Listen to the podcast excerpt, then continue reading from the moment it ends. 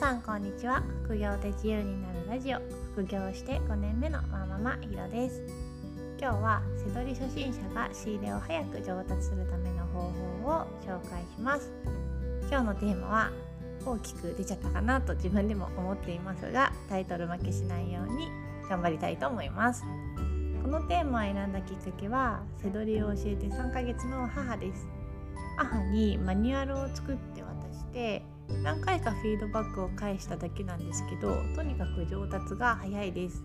私が背取りを始めた時より断然早いんじゃないかなと思います。そんな母を見ていてなんでこんなに早くできるようになるのかなって考えました。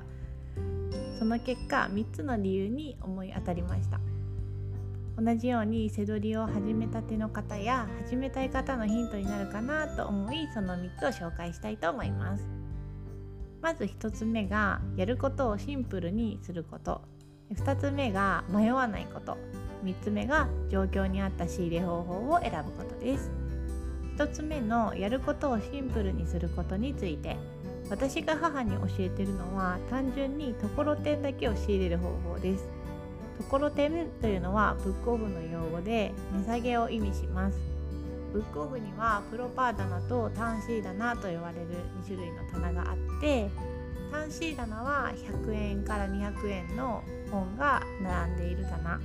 プロパー棚は1冊1冊個別の値段がついている棚です。プロパー棚からタンシー棚に値下げされることをところてんと呼びます。母はタンシー棚に行ってプロパー棚から値下げされた本を探して Amazon の商品ページでリサーチして仕入れるか仕入れないか機械的に決めています。やることがシンプルなので迷いがありません。特に見るジャンルは指定していなくて利益が出にくいジャンルは避けるようにだけ伝えています。利益が出にくいジャンルは以前の放送でも取り上げたんですけど簡単に言うと文庫新書コミックと女性の生き方コーナーと就職系の資格本です。背取りは行動が必要でだから何から始めたらいいか迷う時間があったらその分行動しちゃった方が上達が早いです。2つ目は迷わないことです。これは実の娘が教えてるっていうのが一番大きいと思います。一人でやってると参考にしている情報が正しいのだろうか情報が古いんじゃないかなとかその情報の発信者がそもそも信用できるのかな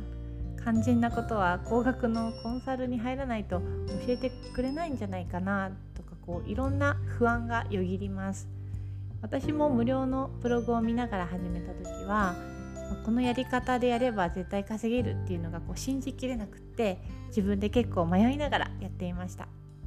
まあ、母は私の言うことを疑わずにそのまま素直にやっているだけなので迷う無駄な時間がなくって多分早く成果が出るんだなと思います。だからこれと決めたらまずはそのやり方でやってみるのが大事です。どんな方法でもすぐ結果が出るってことはないので自分でリスク許容度を決めて例えば1万円だけこの手法でやってみようとかその範囲内でやり方を絞ってやってみるといいと思います。3つ目は自分の状況に合った仕入れ方法を選ぶことです。仕入れの方法はいろいろあってセット本をやるとか薄利多売でも数で利益を稼ぐとか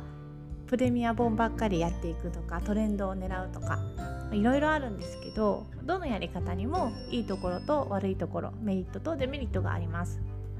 薄利多売で数を稼ぐには副業で時間がない人だったら難しいしプレミア本は見つかりにくいからプレミア価格なのであってだから利益が安定しないです。やり方自体がいい悪いとかじゃなくってその人に合うか合わないかっていうのは絶対にやります。母にところてんだけ見る手法を教えたのはまずやることがシンプルだっていうことと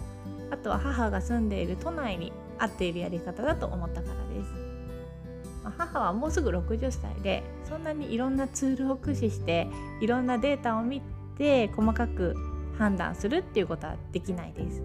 だから Amazon の商品ページを見るだけで仕入れできるようなやり方を教えています。もちろんそれだと詳細にリサーチしてないので仕入れの失敗はあるんですけどそこは仕入れが1冊200円なので、まあ、ある程度の失敗は OK という前提で教えています。母が都内に住んでるので、ところてんが見つけやすい環境だっていうのも考慮に入れています。これが田舎に住んでいる人に教えるのと都内に住んでる人に教えるのだとやっぱりあったやり方って変わりますよね。ところてんは在庫が多い店在庫の回転率がいい店じゃないとなかなか見つからないんです。それは何で値下げをするのかっていうところを考えたらわかるかなと思うんですけどところてんをするのは在庫を入れ替えたいんですよね。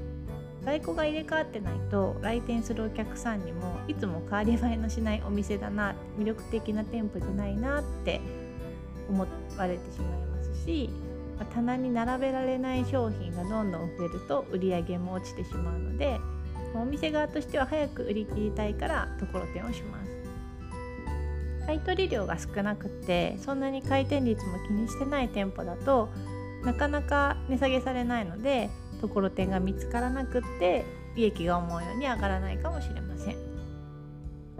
住んでる場所以外にも仕入れ資金がどのぐらいあるかとか仕入れ時間がどのぐらい使えるかによって合ってる手法は変わります。ここまでまとめると早く仕入れを上達させるにはまず行動をしやすくするためにシンプルな行動に絞ること。そして行動を決めたら迷わずにチャレンジしてみるということ。そして自分の状況に合わせた手法を選ぶということが大切です。母に渡した仕入れのマニュアルはそのままの形でノートで販売もしています。価格は1000円です。もし見てみたい方がいればご検討ください。まあでもやり方はここで話しちゃった通りところてんを見つけてくるだけなんです。ただ、まあ、それだけの情報では行動が起こせないよくわからないっていう人のために例えばこういう値札のものを見てランキングはここを見て価格はここを見てというふうに具体的に説明をしています。ブログに書いてあるノウハウと同じなんですけどブログだと情報量が多くて何をしていいかわからないよという人のためにノートを作りました。まずは私のブログでも全然私じゃない人の情報でもいいのでこれなら無理なくできそうだというやり方を決めて自分のリスクが取れる範囲内でチャレンジしてみてはいかがでしょうかそれでは次回の配信でまたお会いしましょう。ひろでした。さようなら。